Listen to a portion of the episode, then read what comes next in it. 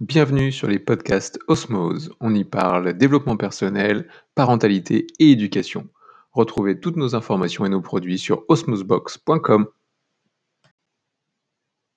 Aujourd'hui, on a le plaisir de recevoir Olivier Claire, auteur, traducteur et conférencier reconnu. Nous y parlons de développement personnel en famille, des façons de progresser sur ses compétences interpersonnelles, du développement personnel le grand absent des programmes scolaires, et enfin les façons de changer les mentalités à propos des compétences humaines. Bonne écoute.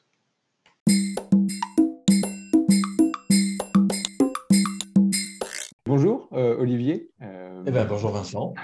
Bienvenue sur ce premier interview euh, Osmose à destination de, de, toutes les personnes qui ont envie de, de mettre un peu plus de, de développement personnel dans, dans l'éducation euh, et à commencer par euh, l'éducation dans, son propre, dans son propre foyer. Euh, Olivier, est-ce que tu peux, tu peux commencer par te présenter, nous dire un petit peu qui tu es, quel parcours tu, tu as Peut-être que tout le monde ne te connaît pas, donc ce serait l'occasion de corriger ça très vite. Alors, je vais essayer de faire court. Hein. Euh, moi, je suis tombé dans, dans, la marmite euh, de ce qu'on appelle le développement personnel aujourd'hui très jeune, à l'occasion d'un séjour que j'ai fait aux États-Unis. J'avais 17 ans comme étudiant d'échange. Je suis tombé sur mes, mes premiers livres là-dessus. Euh, à l'époque, on ne parlait pas tellement de développement personnel d'ailleurs, mais ce qui m'intéressait, moi, c'était le développement du potentiel humain. C'était de se dire, mais finalement, on a tellement plus d'aptitudes et de capacités que ce qu'on imagine. quelles sont-elles? Comment est-ce qu'on peut les, les, développer? Donc, je, je balayais très large et ça incluait non seulement le développement personnel, mais ce qu'on appelle aussi la, spiritualité au sens, euh, au sens très large. Et puis, il se trouve que euh, bah, cet intérêt que j'ai eu, plus la maîtrise de l'anglais, m'ont rapidement amené dès l'âge de, de 21-22 ans à devenir traducteur et interprète dans ces domaines-là. Donc, euh, à ce jour, j'ai dû traduire à peu près une centaine de livres de développement personnel de tout un tas d'auteurs que, beaucoup de gens connaissent je cite souvent Miguel Ruiz, mais il y a aussi bien Dan Millman, le guerrier pacifique, euh, Greg Braden, Indolan Walsh et, plein d'autres. Et puis, parallèlement, à, écrire, euh, moi aussi, sur ce sujet-là, euh, écrire toujours en fonction d'une expérience vécue. C'est-à-dire que mon obsession, moi, c'est la mise en pratique. Ce n'est pas d'étudier de manière abstraite les choses, c'est de se dire comment est-ce que ça peut changer ma vie. C'est-à-dire comment je peux aller mieux. physiquement, je me suis beaucoup intéressé à la santé. Euh, au niveau relationnel, émotionnel, euh, on en parlera, mais pour moi, l'école fait de nous des, handicapés relationnels et émotionnels parce qu'elle ne mise que sur l'intellect. Donc j'ai eu très rapidement euh, conscience de cet handicap et envie d'aller chercher des, moyens et des outils pour le, pour le compenser. Et, et je n'ai pas cessé depuis 40 ans d'aller tout le temps chercher des outils, de les partager à la fois comme traducteur, comme éditeur, comme journaliste, euh, comme auteur de, plus d'une vingtaine de livres euh, aujourd'hui. Et d'ailleurs, depuis peu de temps, depuis 2-3 ans, je suis devenu auteur pour enfants, parce qu'il y a maintenant toute une génération de parents qui ont à leur tour envie de transmettre ce qu'ils ont appris à, leurs propres enfants. Donc on sent qu'il y a quand même un mouvement qui se dessine, même si quand on est un pionnier comme moi, on est toujours frustré, on voudrait que les choses aillent dix fois plus vite, mais c'est comme ça. Ah, voilà, les, choses, les choses avancent, mais elles avancent euh, toujours plus lentement que, que ce qu'on souhaiterait. Ouais. Euh, et, et, comment tu es arrivé à, écrire des livres pour enfants? Euh, C'était, euh, tu disais que c'est les, parents, c'est des parents qui sont venus te, chercher là-dessus. C'est toi qui as envie de t'adresser à, ce public-là particulièrement? Non, c'est, un espèce de clin d'œil cosmique de la vie. C'est-à-dire qu'en 98, si ma mémoire est bonne, je suis tombé sur le manuscrit du livre encore non publié de Marshall Rosenberg sur la communication non violente. Les mots sont des fenêtres entre parenthèses ou des murs. J'ai eu la chance de pouvoir le publier aux éditions Jouvence et de me former avec euh, Marshall Rosenberg. Et euh, à cette époque-là, mon fils aîné avait à peine 4 ans, il était dans une école Montessori en Haute-Savoie et je me suis dit, est-ce qu'il y aurait moyen de transmettre au moins quelques bricoles de ça à des tout petits? Donc évidemment, quand on veut s'adresser à des enfants, ben, on se dit, on va faire un petit conte avec des animaux. Donc j'avais un petit personnage euh, petit lapin comme personnage principal. J'écris un petit conte et je vais le lire dans l'école de mon fils aux 16 enfants, plus les deux institutrices. Et, et, puis on demande aux enfants de faire des petits dessins. Donc, ils font ces dessins euh, et les éditions Jouvence avaient leur bureau à, 3 km de, cette école. Donc, on a fait venir tous les enfants euh, de manière à ce qu'ils voient comment est-ce qu'on fait un livre. C'est-à-dire qu'on a pris leurs dessins, on les a scannés, paf, ça apparaît à l'écran, petite mise en page, etc. Et quand je dis un livre, en, réalité, c'était une brochure de, 20 pages dont on a tiré euh, une, vingtaine de photocopies pour les enfants, pour les, pour les maîtresses, et, puis j'en ai gardé quelques-unes. Et puis, en guillemets, fin de l'histoire. Je dis fin de l'histoire parce qu'à l'époque, j'ai envoyé à tout hasard ce petit conte à une édition euh, genevoise qui fait des choses pour les, enfants, la joie de lire, et qui ont décliné la, proposition.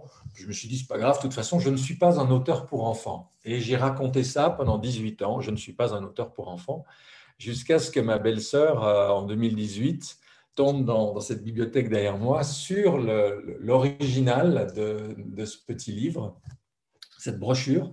Puis me disent, mais il faut absolument que tu publies ça. Elle, elle est instite pour les, pour les tout petits à Genève. Bon, sincèrement, j'y croyais pas beaucoup, mais elle a tellement insisté que je me suis dit, bon, ça va me prendre deux heures de, de faire un beau courrier, d'envoyer ça à 4-5 éditeurs jeunesse, et puis on verra bien. Et puis tout de suite, il a été pris par euh, Père Castor, l'éditeur mythique quand même dans la francophonie de livres pour enfants. Et ce livre fait un carton absolu depuis deux ans. Il est dans les 200 meilleures ventes d'Amazon, où il y a à peu près 1 500 000 livres quand même, depuis, depuis le, début. Et donc, euh, donc les parents m'ont demandé d'autres livres, j'en ai fait un deuxième. Les éditions Jouvence m'ont demandé après un livre sur les accords Toltec pour les enfants. Et je me retrouve aujourd'hui avec mes, mes, mes trois meilleures ventes qui sont trois livres pour enfants, alors que je ne m'étais jamais destiné à être auteur pour enfants. Donc la vie a vraiment le sens de l'humour. Ouais, super comme histoire. D'accord. Et, euh, et, à ce sujet-là, quel est ton avis? Il y a un âge pour commencer à parler de ce sujet-là aux enfants? Depuis toujours, on peut commencer à n'importe quel âge. Est-ce qu'il est y a un âge où ils commencent à être réceptifs à, à toute cette partie développement personnel, justement euh, euh, plus, plus, plus moins, moins intellect, plus euh, ressenti, plus euh, intérieur? Ma conviction profonde, qui n'est pas que la mienne, hein, qui est celle de nombreux grands, grands pédagogues à, travers les, les, décennies, sinon les siècles, c'est que au moins jusqu'à 7 ans, l'enfant, il apprend tout par mimétisme. Il apprend comme une éponge. C'est-à-dire que ce n'est pas ce qu'on lui dit qui va l'instruire, c'est ce qu'on est. Donc l'enfant va imiter ses parents dans les moindres détails, dans leur réaction émotionnelle, dans leur façon de bouger, de vivre. Il fera la même chose avec les, figures d'autorité importantes autour de lui, ses profs, ses grands-parents, d'autres personnes autour de lui. Donc ce n'est pas tellement une question de discours. Bien sûr que c'est bien de lire des, histoires, de, partager des contes, de partager du contenu, on va dire, verbal, mais en ayant bien conscience que ce qui va faire éventuellement la force, l'impact de ce qu'on va lire, c'est est-ce qu'on est, nous-mêmes capables de vivre ce qu'il y a là-dedans? Est-ce qu'on en est des exemples vivants? Si c'est oui, ben c'est tout gagné. Si c'est non, le décalage entre ce qu'on dit et ce qu'on est euh, risque quand même d'atténuer en grande partie euh, l'impact pédagogique simplement d'un livre qu'on va lire ou d'une histoire. Après, euh, pour aller un peu plus loin dans ta question, moi j'ai vu, je pense à un grand ami que j'ai, je, crois qu'il a dû lire Miguel Ruiz, il avait 12 ans. Et ça l'a complètement halluciné. Il a cette jolie formule que j'aime beaucoup, Gabin. Il dit, euh, il dit, j'en revenais pas que ce papy mexicain me connaissait mieux que moi. je, trouve, ça super joli. Donc après, ça dépend du contexte, ça dépend des gens, ça dépend des livres. Il y a des auteurs qui ont une capacité à dire les choses de manière très très simple, très accessible. Et petite parenthèse, moi je suis convaincu que tout l'essentiel peut être enseigné aux enfants. C'est-à-dire si on n'y arrive pas, c'est qu'on est trop compliqué dans sa tête. Mais si on va à l'essentiel, si on va vers la simplicité, on peut parler de tout ce qu'il y a de plus important, que ce soit la santé, euh, les relations humaines, euh, les émotions, que ce soit même la spiritualité ou la philosophie. Franchement, ce n'est pas compliqué de pouvoir aborder ces sujets-là avec des enfants. Comme tu dis, c'est euh, l'aborder, mais aussi de, s'en imprégner soi-même euh, et d'être en effet exemple euh, sur le sujet. C'est intéressant, c'est pas juste raconter une histoire sur la gestion des émotions, mais il faut aussi montrer soi-même qu'on essaye de travailler la gestion de ses émotions et qu'on contrôle, qu'on essaie de les contrôler le mieux possible finalement. Alors, je ne sais pas si le mot contrôler est tout à fait le bon mot, mais en tout cas, euh, qu'on s'efforce de vivre avec, de, de, enfin, oui, de savoir, euh, de savoir leur laisser la place qui est, qui, est, la leur, ni de les refouler et puis ensuite faire des, des, des pathologies psychosomatiques, ni de les laisser s'exprimer n'importe comment puis de tout dévaster sur son passage. Euh, voilà, on sait, on sait vivre avec et on sait en tirer le meilleur, puisque si elles sont là, si on a une vie émotionnelle, c'est qu'elle a une raison d'être, bien entendu, dans notre existence. Hmm. Et dans tes, dans tes parcours, euh, tu, euh, tu, sais que tes enfants sont dans une école Montessori. Euh, y a des, on en parlait rapidement tout à l'heure, il, y y y a des écoles, il y a des pays où, où, où, ces, où ces, sujets sont beaucoup plus abordés que ce qu'on peut avoir en, France. Tu as, vu des choses intéressantes, dans, pas plus, plus dans le, cocon familial, mais plutôt euh, dans, l'école, l'institution école? Non, je ne suis, je suis pas un expert là-dedans. Il faudrait que tu contactes un jour mon amie Isabelle Servant à Montpellier, qui s'est pour le coup beaucoup, beaucoup intéressée à ce qui se fait comme ça, très largement. Et puis, il y a une autre personne dont le nom me, reviendra aussi, d'origine italienne, qui, qui, a, beaucoup aussi écrit là-dessus. Euh, ce que je vois, c'est que souvent, ça dépend de personnes.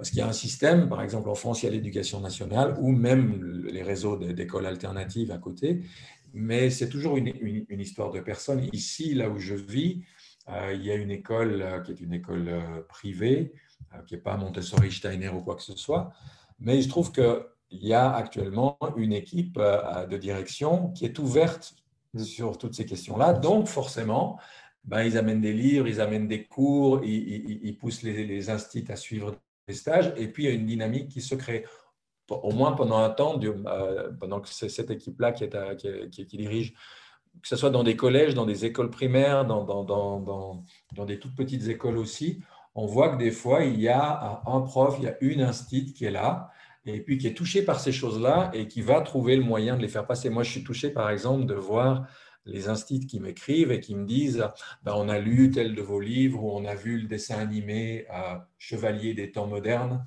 que ma belle-nièce Mélissa a, tiré d'un de mes livres, Les accords Toltec, une chevalerie relationnelle. Ce dessin animé qui a été vu au moins 600 000 fois aujourd'hui, il est énormément montré dans les toutes petites écoles parce que euh, il est tout simple, il est court, il est vraiment fait pour les enfants. Et c'est une très jolie manière, en utilisant en plus l'imagerie de la, chevalerie, de faire passer quelques notions euh, auprès, de, auprès des enfants. Donc, c'est vraiment beaucoup une affaire de personnes. Euh, vouloir changer l'éducation nationale ou en Suisse l'instruction publique ou, d'autres systèmes équivalents, c'est un peu mission impossible. Ce qu'on constate en revanche, c'est qu'il y a un mouvement de fond qui, se fait, que petit à petit des parents s'ouvrent à certaines choses, petit à petit les, les, les profs qui sont aussi eux parents, puis qui sont aussi euh, de leur époque et qui entendent des choses, ben, testent. Et que lorsque les choses ont pris suffisamment, je dirais, de, maturité, d'ampleur, qu'on a aussi balayé toutes les angoisses qu'on a systématiquement face à quelque chose de nouveau, hein, mm. eh bien, un jour, enfin, euh, ces choses-là peuvent un peu se, se généraliser. Mais c'est quelque chose de très, très lent. Donc, comme tu le disais au début, si on veut partager ça avec, euh, avec ses enfants, il vaut mieux s'en occuper soi-même dans un premier temps euh, qu'attendre d'avoir le bon prof ou le bon collège ou le bon endroit où on aura des, gens qui non seulement s'intéressent à ça, mais qui ont la possibilité de le faire, parce qu'il y en a qui s'intéressent, mais le cadre est trop, trop restrictif pour qu'ils puissent vraiment mettre ça en œuvre dans l'institution où ils travaillent. Oui, bien sûr. Euh, et, tu aurais des, euh, des petits, euh, des petits conseils à, donner à, des, des, parents qui se disent bah oui, très bien, moi j'ai envie d'aborder ce sujet-là, mais peut-être que je suis un peu démuni, par quoi je commence, comment je peux faire, est-ce qu'il y a des petits rituels à mettre en place, est-ce qu'il y a des choses qui peuvent me guider, est-ce que tu aurais des, conseils ou des, choses à, dire à ces personnes-là? Alors pour moi, il y, a, un certain nombre d'outils, un certain nombre de livres qui font partie de ce que j'appelle l'alphabétisation relationnelle et émotionnelle. J'aime bien utiliser ce terme-là parce qu'on a beau avoir passé des fois 15 ans, 20 ans à l'école, être, être surdiplômé, bac plus 10 euh, ou je ne sais quoi, on peut être en même temps un analphabète relationnel complet. On le voit malheureusement en politique où on a des fois des gens absolument brillants intellectuellement, mais à qui manquaient complètement les compétences humaines. Et les compétences humaines, c'est la courroie de transmission entre la tête et les mains. C'est-à-dire, si, si je n'ai pas cette courroie de transmission, j'ai des super idées, j'arrive juste pas à les mettre en œuvre parce que je ne fais qu'attirer des inimitiés ou des incompréhensions autour de moi. Euh, donc, développer ces compétences-là, pour moi, c'est vraiment probablement le plus grand levier de changement sociétal que nous ayons à notre disposition aujourd'hui. Et par rapport à ça, alors les, outils sont, nombreux, mais euh, finalement, les, compétences, il n'y en a pas tant que ça.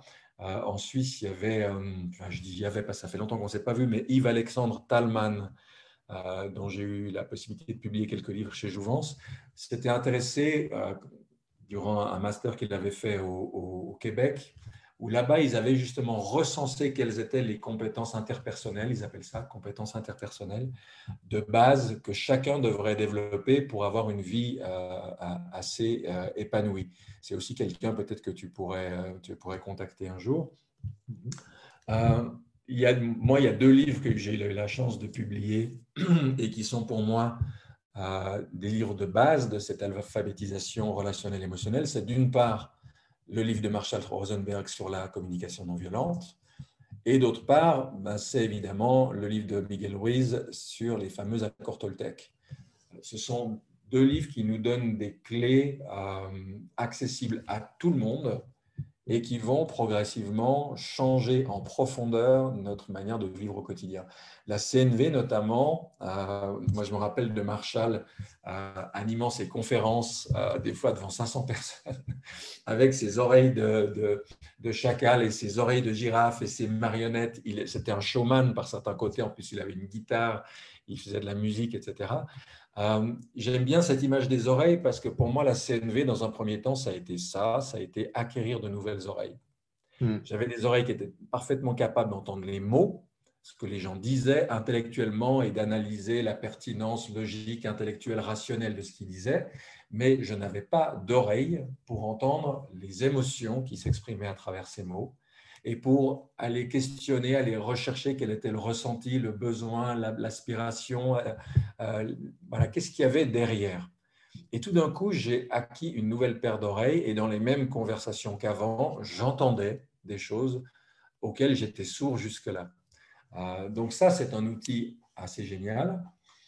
Je m'empresse d'ajouter une chose très importante, je le dis toujours, mais on ne le dira jamais assez. C'est Abraham Maslow, l'un des pères de la psychologie transpersonnelle, qui disait À qui n'a qu'un marteau, tous les problèmes sont des clous. Ça veut dire quoi? Ça veut dire que lorsqu'on a acquis une seule méthode, par exemple la communication non violente, on commet l'erreur de croire que tous les problèmes de la planète, tous les problèmes avec nos enfants, tous les problèmes au travail vont pouvoir se résoudre avec la CNV. C'est comme si on se disait, bah, ma maison, je peux la construire juste avec un marteau. Bah non, marteau, c'est super, mais tu as besoin d'une tenaille, tu as besoin d'une scie, tu as besoin d'une perceuse, tu as besoin d'une pince, etc. Donc l'idée, c'est que quelle que soit la valeur d'un outil, ne pas s'enfermer dedans, parce qu'il a forcément ses angles morts, il a forcément ses limites, et que euh, si on s'enferme dedans, on ne va pas les voir, et un jour, cet outil peut même se retourner contre nous n'y a, pas un outil qu'on puisse ne pas mal utiliser. On peut mal utiliser la CNV, on peut mal utiliser le pardon que j'ai enseigné pendant dix ans, on peut mal utiliser les accords Toltec, comme le dit avec beaucoup d'humour le fils de Miguel Ruiz, Miguel Ruiz Jr. Donc pour éviter ce travers-là, de se mettre à mal utiliser un outil, une méthode qui nous plaise, ben, si on élargit, on en a un, deux, trois, quatre différents, on commence à avoir une trousse à outils et puis des fois, on va se dire, ah ben là, je pense que c'est avec cette approche-là. Puis des fois, on se dira, ah ben non, dans ce cas-là, je vais vraiment passer par, euh, par autre chose, par une autre. Euh, je, fais cette, euh, ce distinguo très important parce que la CNV en particulier s'est énormément développée. Moi, quand j'ai connu Marshall, il y avait, il y avait moins d'une dizaine de formatrices à la CNV autour de lui. Aujourd'hui, je pense qu'on les compte par centaines, peut-être par milliers. Et euh, bah, comme souvent, quand quelque chose euh, se développe beaucoup comme ça, on en perd ce, recul. Il y a des gens qui en, ont presque fait leur, leur, religion. Et autant je trouve que c'est un outil magnifique que je n'arrête pas de promouvoir depuis 20 ans, autant je, ne manque jamais une occasion de rappeler que c'est un outil et c'est pas quelque chose qui, qui euh, d'universel, c'est pas un couteau suisse et qu'il est important d'aller s'enrichir d'autres euh, outils dans le même temps. Mhm. Euh, de manière analogue, le deuxième exemple que je donnais, c'était les accords Toltec.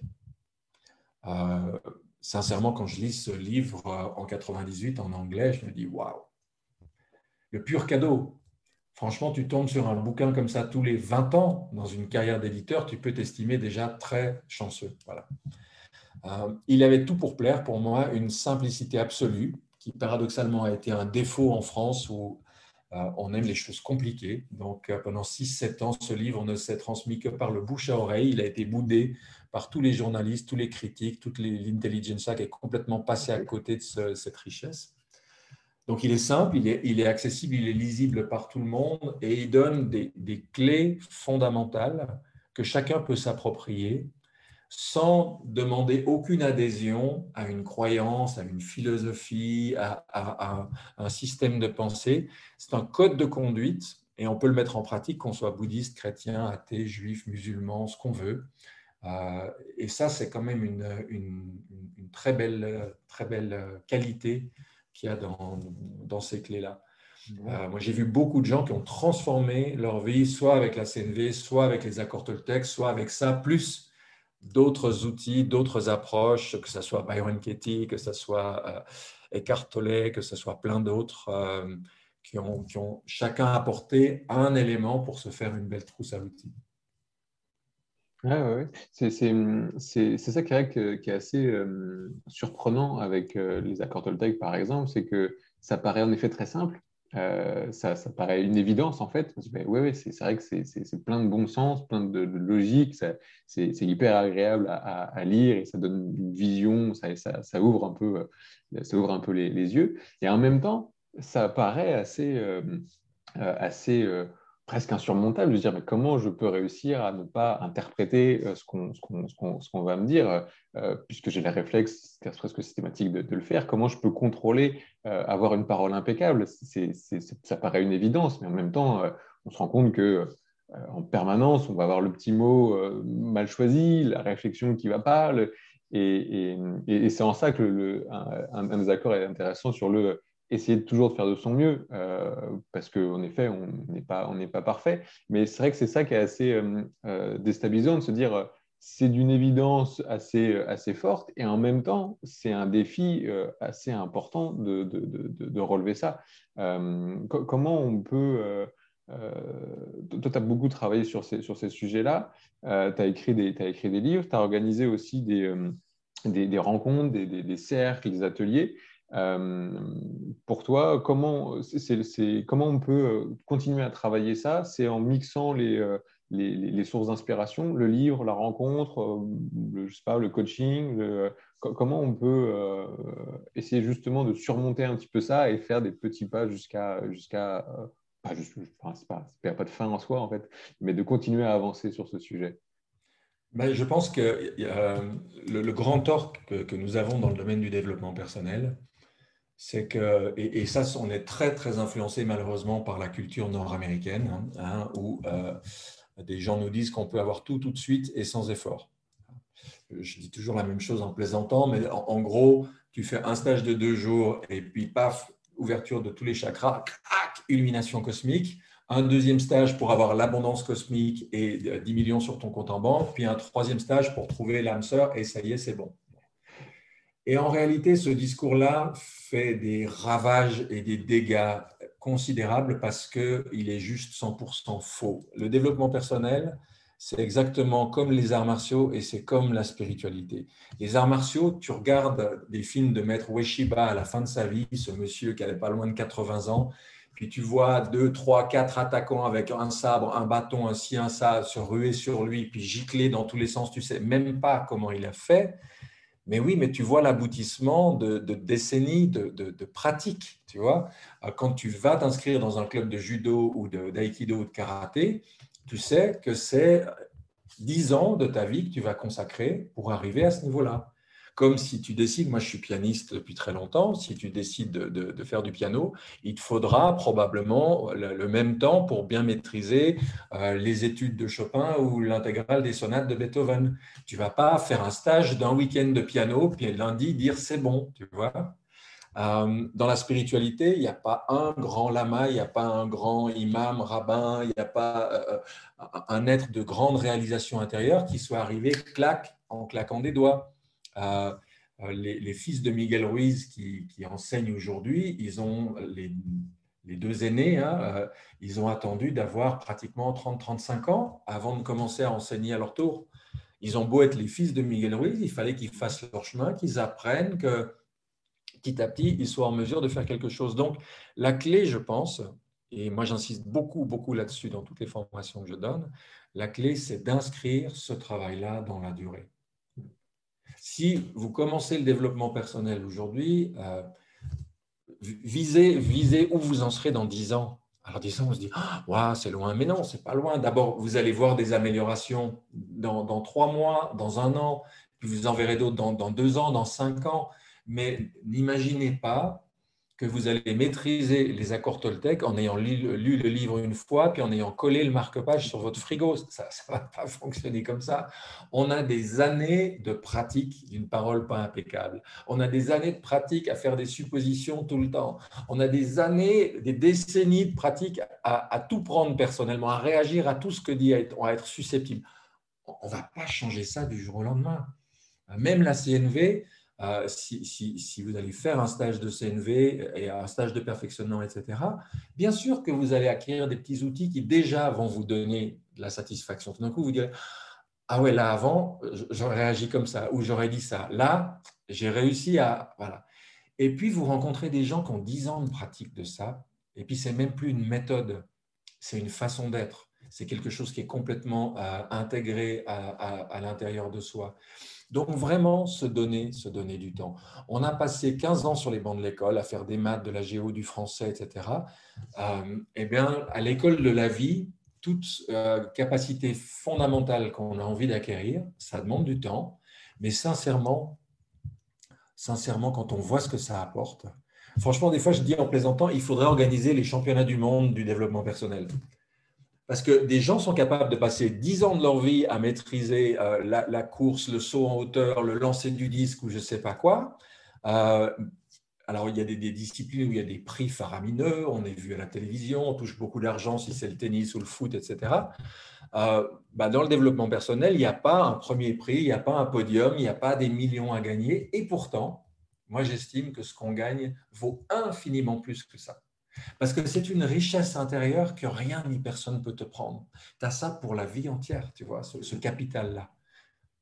Alors, il faudrait organiser un truc mais, pour mettre un peu de fun là-dedans. Euh, moi, j'ai vu, tu as peut-être vu ça sur TED, j'ai vu un gars, enfin, j'ai vu deux, deux, trucs sur TED. Un type qui manie, comment on appelle ça, le diabolo. Mais tu verrais ce qu'il fait, c'est juste prodigieux. Et un autre, c'était le billard il faisait des choses, mais avec un billard français euh, absolument incroyable. Et on se dit, mais ces gens, ils ont dû passer au moins dix ans de leur vie à maîtriser le diabolo ou le billard. Bon, c'est magnifique, c'est beau, ça fait des belles vidéos sur YouTube. Est-ce que ça change foncièrement leur vie, leur relation à leurs femmes, leurs enfants, leurs voisins? Voilà.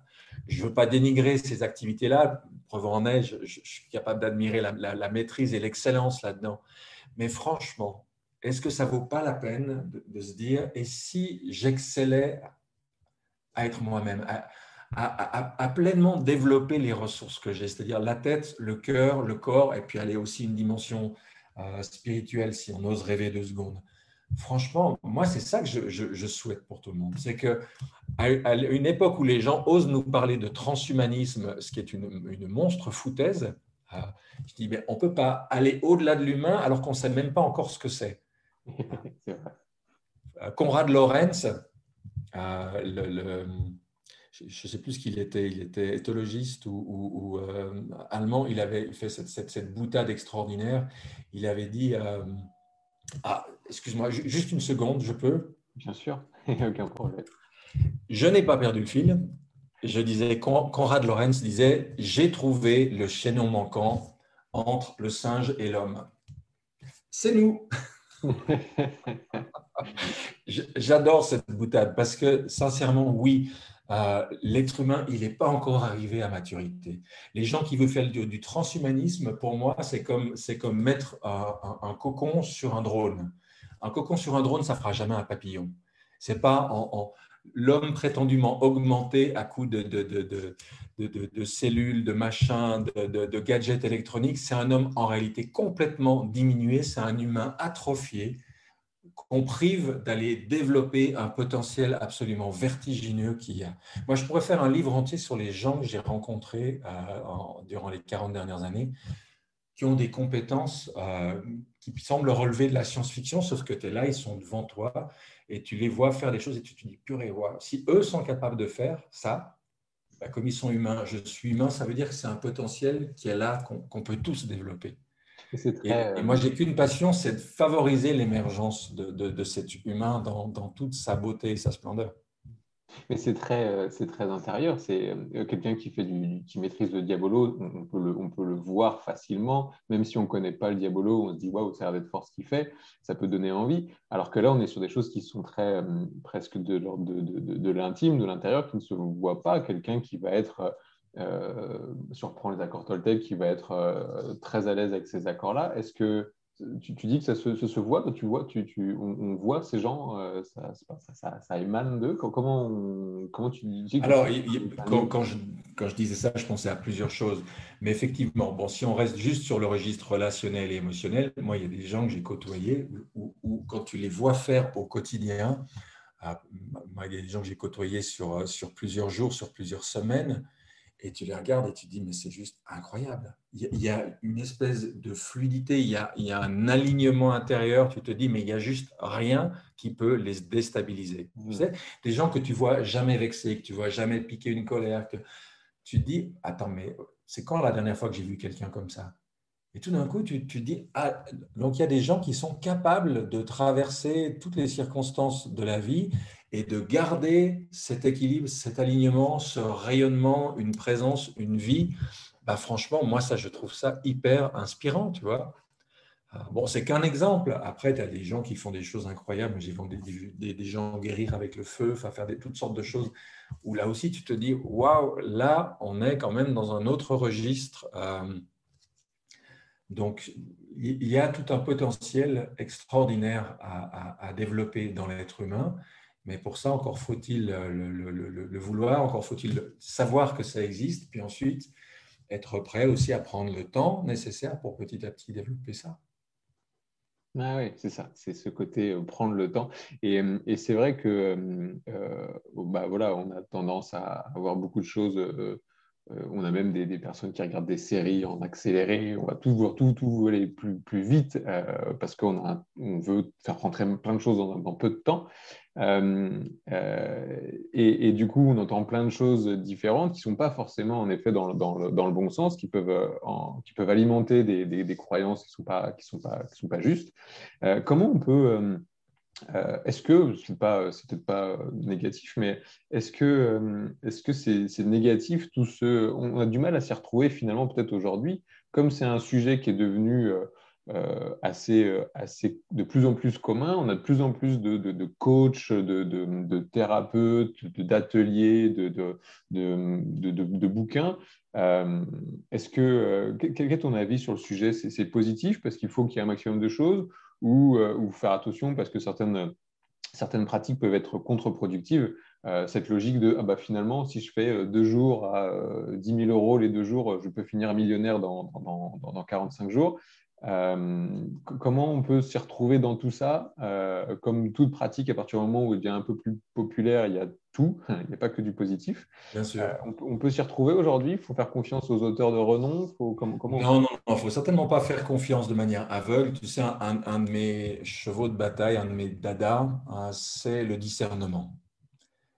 Et malheureusement, c'est quelque chose qui fait beaucoup défaut aujourd'hui parce que sous couvert de développement personnel, sous couvert de,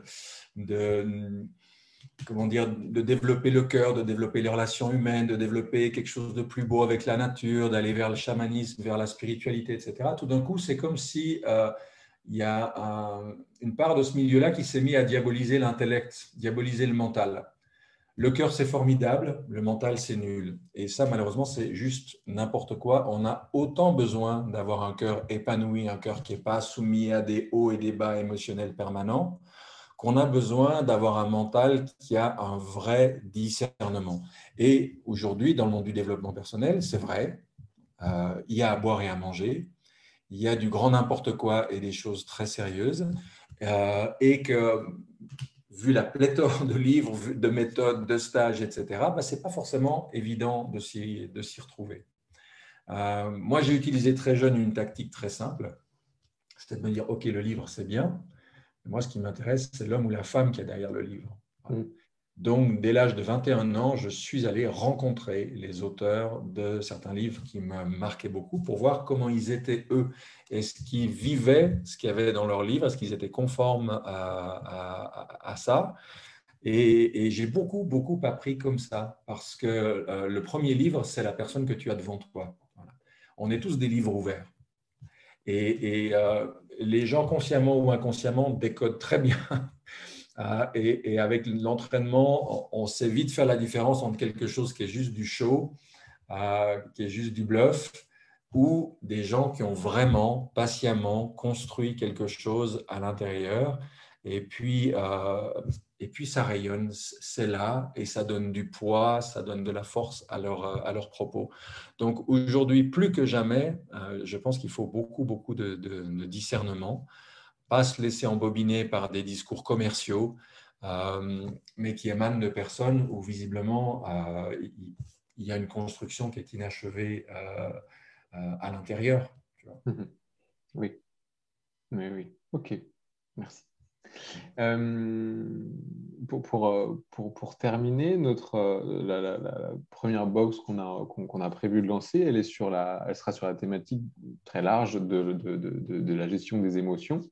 Euh, c'est, est-ce que toi, sur, ce, sur cette thématique, ça t'évoque des choses? Est-ce que tu as des, une expérience à, à, à, partager, des conseils à partager sur cette logique de gestion des émotions? Ben, je vais en revenir directement à ce que j'ai déjà, évoqué, parce que pour moi, la, communication non violente, euh, elle, s'inscrit vraiment dans cette façon de s'ouvrir à toute cette dimension émotionnelle qui est omniprésente dans notre société. On a, fait semblant qu'elle n'existait pas. On, a fait semblant de croire qu'on était une société gouvernée par l'intellect, la raison, les faits, la science mais en réalité, on est tout aussi euh, sujet à des sentiments, des émotions, de l'affect que, nos prédécesseurs. Et euh, à ne pas avoir les outils pour ça, euh, ben, on est souvent les victimes de notre propre vie émotionnelle. Donc tout ce qui va nous permettre de pouvoir identifier ce qui se passe en nous, qu'est-ce que je ressens, pourquoi est-ce qu'elle a, d'où ça vient, à pas aller projeter ces émotions sur les autres en les rendant responsables de, ce qui se passe à l'intérieur de nous, c'est un gain absolument considérable. Donc que ce soit la CNV ou encore une fois les accords Toltec, le deuxième ne prend pas les choses personnellement. Non mais sincèrement, euh, demande à, à 100 personnes autour de toi, est-ce que vous connaissez une seule personne, une seule, pas 10, pas 100, une seule personne qui est capable de ne pas prendre les choses personnellement? Moi, sincèrement, dans ma vie, j'en ai peut-être rencontré deux ou trois, et je m'estime très, très chanceux. Mais c'est rarissime. La réalité, c'est que on, est tous en train de prendre sans arrêt les choses personnellement. On est tous en train d'avoir des réactions émotionnelles, et si je réagis, ben, je n'agis pas, je ne fais que, qu'être, euh, on m'appuie sur ce bouton-là, je pleure, on m'appuie là, je me vexe, on m'appuie là, je me mets en colère, etc. Je suis un être réactif, je ne suis pas un être qui agit. Donc, des outils comme ça, euh, peuvent nous aider progressivement. C'est un cheminement. Et, pour répondre encore plus précisément à ta question d'avant, euh, lire un livre, c'est bien, mais ça suffira jamais. Il faut pratiquer. Pratiquer tout seul, c'est bien, mais c'est difficile. Et l'idéal, c'est de pouvoir pratiquer à plusieurs. Quand les accords Toltec sont sortis, des groupes se sont créés à Genève, à Lyon, à Bruxelles, ailleurs, de gens qui avaient envie ensemble de cheminer euh, là-dessus. Tu vas pas apprendre l'aïkido ou le karaté tout seul chez toi devant ton miroir en faisant des mouvements dans le vide. Il y a besoin d'un vis-à-vis. Donc tout ce qui est travail en atelier, en groupe, en retraite, que ce soit des fois une, retraite de 10 jours ou que ce soit un rendez-vous quotidien toutes les semaines de deux heures pour pratiquer tel outil. C'est ça qui nous permet vraiment d'aller de l'avant, de s'enrichir du retour des autres et de progresser.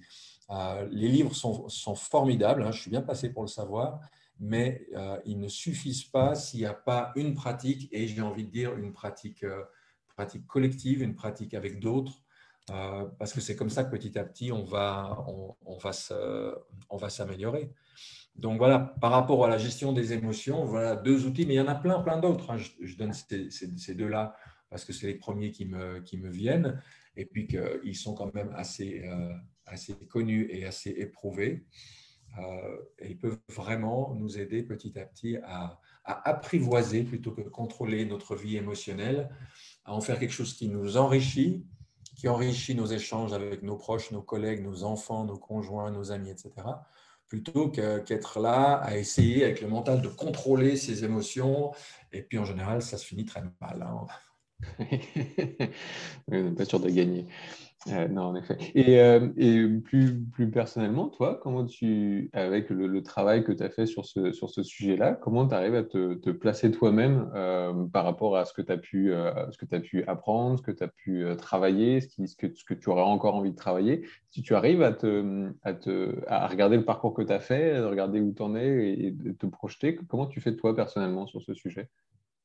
Alors oui, déjà, j'arrive à, voir le parcours fait, à me retourner et à me dire, ah ouais, bah, si je regarde où j'en étais à l'âge de 20 ans, tu vois, je, vois effectivement qu'il y a eu tout un, tout patient, mais vraiment, j'insiste, patient, euh, parcours euh, de fait qui a allié toujours les deux pôles. Hein. Pour moi, la, motivation première de ma vie, ça reste la spiritualité mais j'ai aussi la conviction aujourd'hui que la spiritualité, sans l'apport de toute la, psychologie, la psychothérapie, le développement personnel, etc., peut amener des déséquilibres qui sont aussi assez, assez fâcheux. On a besoin euh, des deux.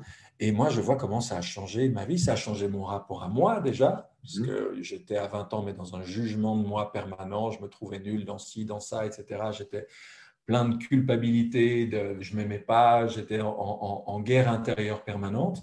Puis forcément que quand on est en guerre intérieure permanente, ben ces, conflits-là vont se projeter dans les relations qu'on va vivre aussi bien dans le plan familial que, que dans le plan professionnel. Donc il y a, il y a tout un chemin euh, qui s'est fait et qui fait que euh, moi, j'ai jamais, euh, je vais avoir 60 ans cette année, j'ai jamais un moment où je me suis dit, ah ouais, c'était mieux quand j'avais 40 ans ou, quand j'avais 50 ans. Non, je vois comment les années et la pratique euh, régulière amènent quelque chose de, tellement plus agréable, tellement plus, plus posé, ce qui fait que j'apprécie pleinement ma vie là, aujourd'hui, maintenant, euh, sans aucune nostalgie pour une époque où ça aurait été soi-disant mieux, tu vois. Super. Et, ça ne euh, m'empêche pas de voir le chemin qui reste à faire hein, non plus. oui, c'est le chemin. Il n'y a, pas de, a pas de fin à ce chemin d'ailleurs. on peut toujours. Euh, en tout cas, s'il y en a une, j'y suis pas, ça c'est sûr.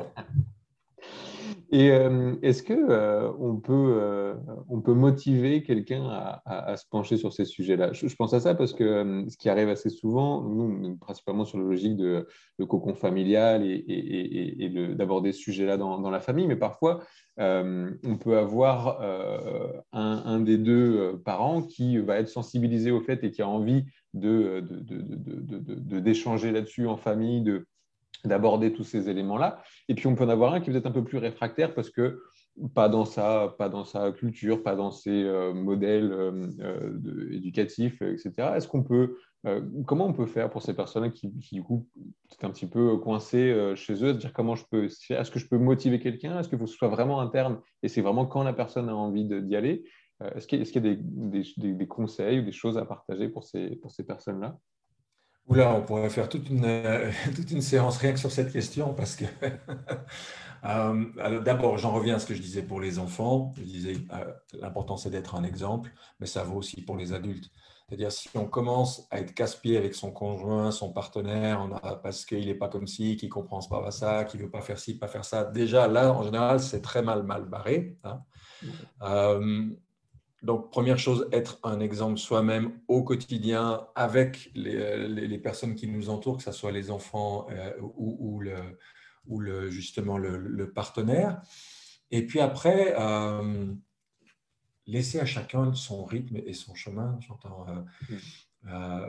D'abord, si on a choisi ce partenaire, c'est qu'on s'entend pour tout un tas de bonnes raisons, donc pas oublier ça quand même, euh, que cette personne a, probablement tout un tas de qualités et de compétences qui viennent en complément euh, des nôtres, et, savoir composer avec ça, parce qu'il y, a beaucoup, beaucoup de maladresse quand même dans les couples, euh, beaucoup d'exigences sur l'autre ne comprend pas, il n'est pas ci, il n'est pas ça, etc. et mais je te dis, en fait, on pourrait en parler une heure, rien, que de tout ça, parce que parce qu'avec les meilleures intentions du monde, il y a beaucoup, beaucoup de maladresse euh, dans, la façon de gérer le rythme particulier. Et quelquefois, plus tu veux pousser ton partenaire, il faut que tu lises ce bouquin, tu sais, ça te ferait du bien, puis ça serait bien pour les enfants, et ci et ça. Puis en fait, tu vas arc-bouter la personne contre ce que tu es en train de dire. Euh, et, donc, plus elle va s'arc-bouter, plus tu vas insister, plus tu vas insister, plus, ça va finir en, clash, ce qui est exactement le contraire finalement de ce qu'on essaye de faire. Euh, donc, ça demande, ça demande beaucoup de, subtilité. Je dirais, que c'est là, c'est dans ce creuset-là, c'est-à-dire la famille, le foyer, qu'on voit où est-ce qu'on en est dans la capacité de mettre en œuvre ces outils. Franchement, moi, je dis, moi, j'ai souvent dit, et c'est vrai, je dis, mais si, si moi, j'arrive pas, par certains moments dans ma famille, à mettre en œuvre ces outils-là, mais il y a eu des moments où j'étais prêt à annuler certaines de mes conférences et de mes ateliers en disant, mais qu'est-ce que je vais aller faire le beau devant 200 personnes si à, à, 4, à 5, j'arrive pas à, vivre ça? Parce que c'est c'est mon terrain de jeu, c'est mon terrain d'expérimentation euh, quotidienne. Et forcément qu'il y a des fois où ça se passe bien, puis des fois moins bien. Puis au, travail, ben, tu as peut-être le collègue qui est juste exactement l'antithèse. Ah, mais si seulement il était comme ça. Ben oui, mais le monde est comme ça, les gens sont comme ça, notre époque est comme ça. Comment est-ce que je compose avec les gens comme ils sont, le monde tel qu'il est, et arriver à aller de l'avant? Et là, j'en ai juste dit un, mot il y, a, un moment, mais Byron Katie en particulier, elle, est géniale. Son livre Aimer ce qui est, la plupart de ses bouquins, ses vidéos, euh, c'est vraiment euh, une manière pour moi d'arriver à se réconcilier avec la réalité telle qu'elle est, les gens tels qu'ils sont, le gouvernement tel qu'il est, le voisin tel qu'il est, et comment je vis avec ça euh, d'une manière qui, soit, qui soit épanouie. Ouais. Merci. Merci beaucoup, Olivier. Euh, c'était aussi euh, enrichissant que sympathique comme, petite, euh, petit échange. on, va, on, va, on, va, on, va terminer, on va terminer là. Mais juste avant, est-ce que toi, tu as des, des, quels sont, tes, quels sont tes, tes, projets? Est-ce que tu as des choses, que tu veux en profiter pour, pour, pour, pour dire ce que tu parles, un, un livre ou d'autres activités? Est-ce que tu as, quelle est ton actualité alors, euh, ma, grande actualité, c'est que j'ai mis un terme euh, l'année dernière à, à, 10 ans que j'ai consacré essentiellement à la thématique du pardon parce que c'est un formidable outil de, guérison des blessures du cœur et qui permet aux gens de, de renaître libérés de, des fardeaux qu'ils qui, portent. Donc ça, j'ai terminé ça. Donc je suis dans une grande transition, on va dire, dans, ma vie, parce que 10 ans, ce n'est pas, pas rien. C'était 10 ans à haute dose. Et j'ai écrit un livre sur les transitions qui s'appelle Lâche ton trapèze et attrape le suivant. Et dans les transitions, il faut accepter cette période nini. Je ne suis plus dans la période d'avant je suis pas encore tout à fait dans la période d'après. Je suis comme dans le sas, dans un sous-marin, ni dans le sous-marin, ni dans l'eau. Et, donc voilà, je, vis, je commence à entrevoir euh, des choses qui vont se mettre en place, je pense, d'ici la fin de l'année, début de l'année prochaine. Et puis j'ai quand même un livre pour enfants de plus qui sort chez Père Castor euh, le 25 août, le troisième album de mon petit, de mon petit lapin pompon là. Euh, voilà. Et puis il y a des choses qui sont en préparation pour la, pour la suite, mais c'est encore un peu tôt pour en parler et, on, va laisser ça mûrir gentiment. Très bien, faisons ça. Ben, merci beaucoup. Avec joie, Vincent. Puis euh, j'espère à, bientôt pour continuer à échanger sur ce vaste sujet. Ben, volontiers, et puis en tout cas plein de belles choses à ceux et celles qui nous écoutent et, que ça soit un joli chemin pour, euh, pour chacun et chacune. Merci beaucoup. Merci de nous avoir écoutés jusqu'au bout. Si vous avez aimé, n'hésitez pas à commenter, noter, partager cet épisode. Euh, notre grand rêve chez, euh, chez Osmos, c'est de, euh, de, populariser toutes ces compétences interpersonnelles au moins au même, au même niveau que les compétences traditionnelles. Et pour ça, on a, besoin de, on a besoin de vous, on a besoin de tous ceux qui sont convaincus comme nous que l'épanouissement individuel de chacun passe par, par ces compétences. Merci beaucoup, à très vite.